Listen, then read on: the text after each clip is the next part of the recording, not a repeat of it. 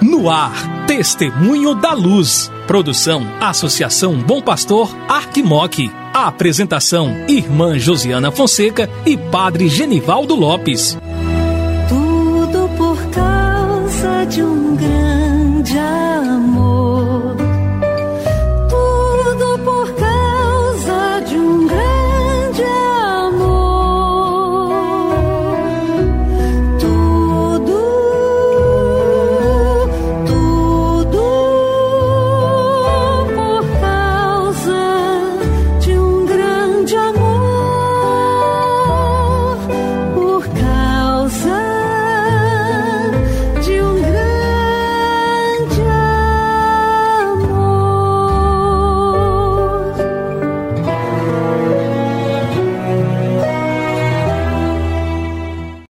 Olá, querido irmão, querida irmã que acompanha a programação da Associação Bom Pastor Arquimoc, pela Rádio Terra AM e pela Web Rádio Bom Pastor.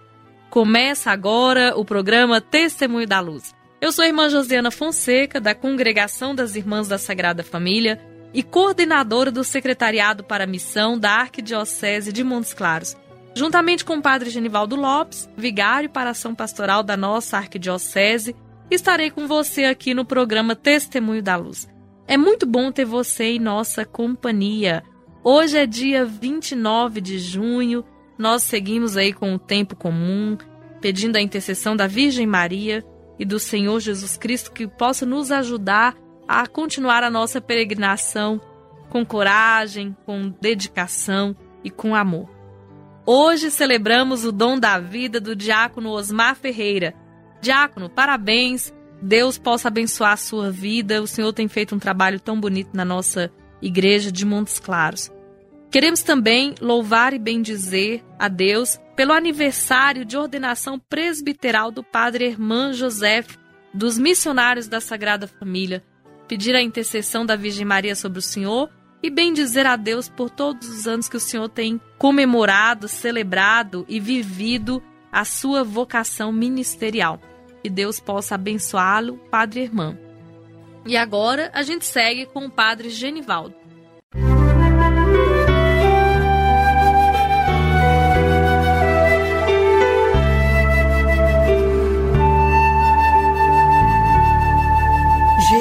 Jesus, tu és a luz dos olhos meus.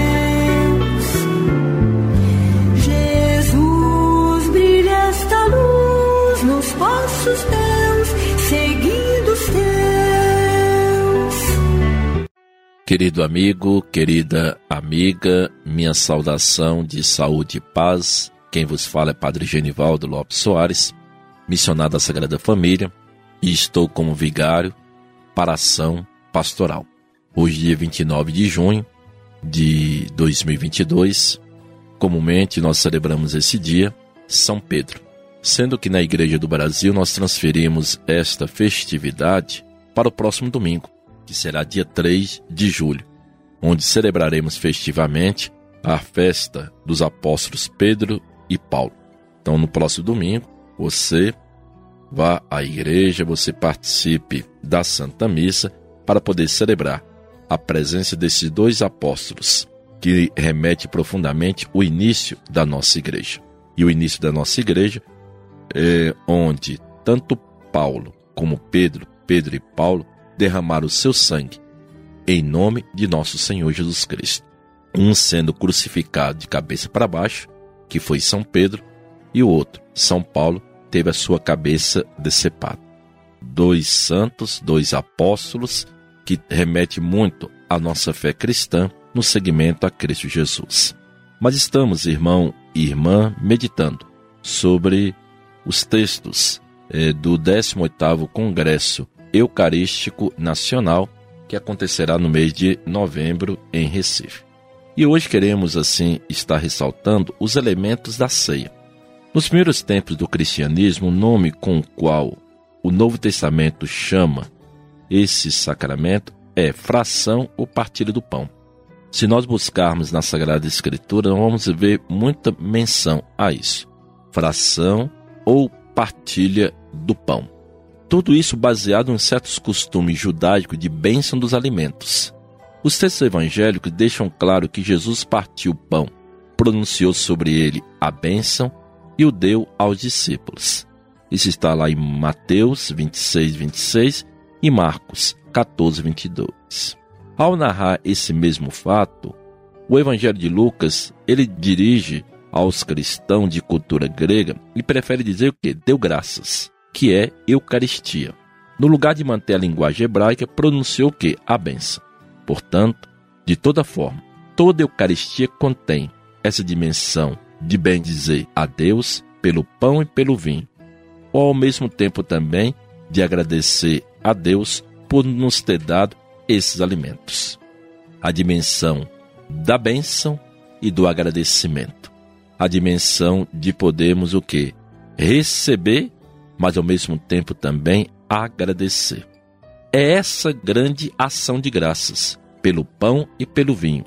Se junta a repartição ou a partilha do pão e do vinho entre todos e todas que participam o quê? da celebração e da celebração eucarística. As partes da Santa Missa ou as partes da oração eucarística sempre nos traz o quê? Elementos muito fortes, que é a invocação do Espírito Santo sobre as oferendas, a epiclese, o memorial da sede de Jesus, Anameneses, e a intercessão que nos une na comunhão da igreja, da terra e do céu, na comunhão dos santos e santas. A comunhão, de fato, é constituída pelo gesto do abraço, da paz, que liga a comunhão à unidade entre os irmãos e irmãs. O gesto da fração do pão, que deu o primeiro nome da Eucaristia, é a comunhão do pão e do vinho. Querido amigo, querida amiga, ao olharmos e ao celebrarmos a Eucaristia, nós vamos sempre agradecermos e sempre acolhermos a presença de um Deus que nos abençoa, mas também a presença de um Deus que se dá por inteiro a nós em seu Filho, nosso Senhor Jesus Cristo. Por isso a nossa eterna gratidão. E ao comungarmos dele, que isso possa se tornar um momento muito ele singular em nossa vida, que faz com que nós possamos percebermos e sentirmos que na celebração expressa visivelmente o caráter de comunidade, assembleia, de comunhão e participação, que faz com que nós sejamos de fato uma igreja e uma igreja da Eucaristia. Música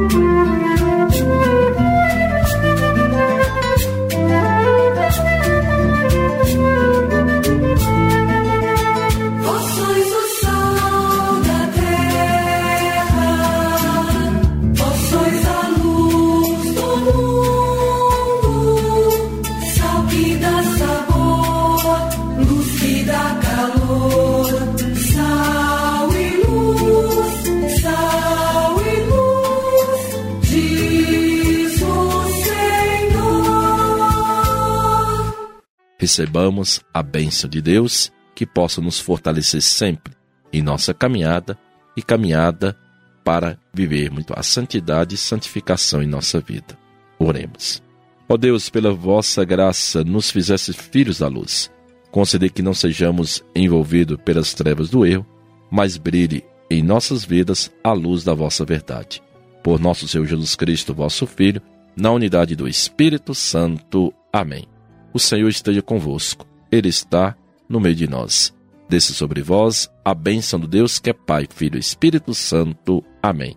Saúde e paz. Chegamos ao final do nosso programa Testemunho da Luz. Fique com Deus, obrigada pela companhia e até amanhã, se Deus quiser. De fazer cansemos de fazer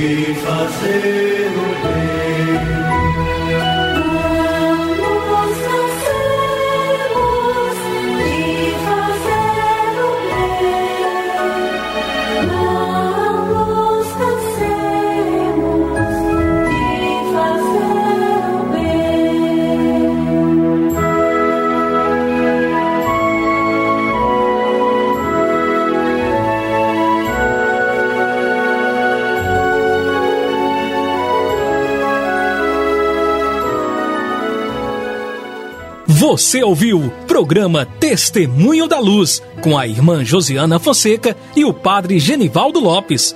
Obrigado pela audiência.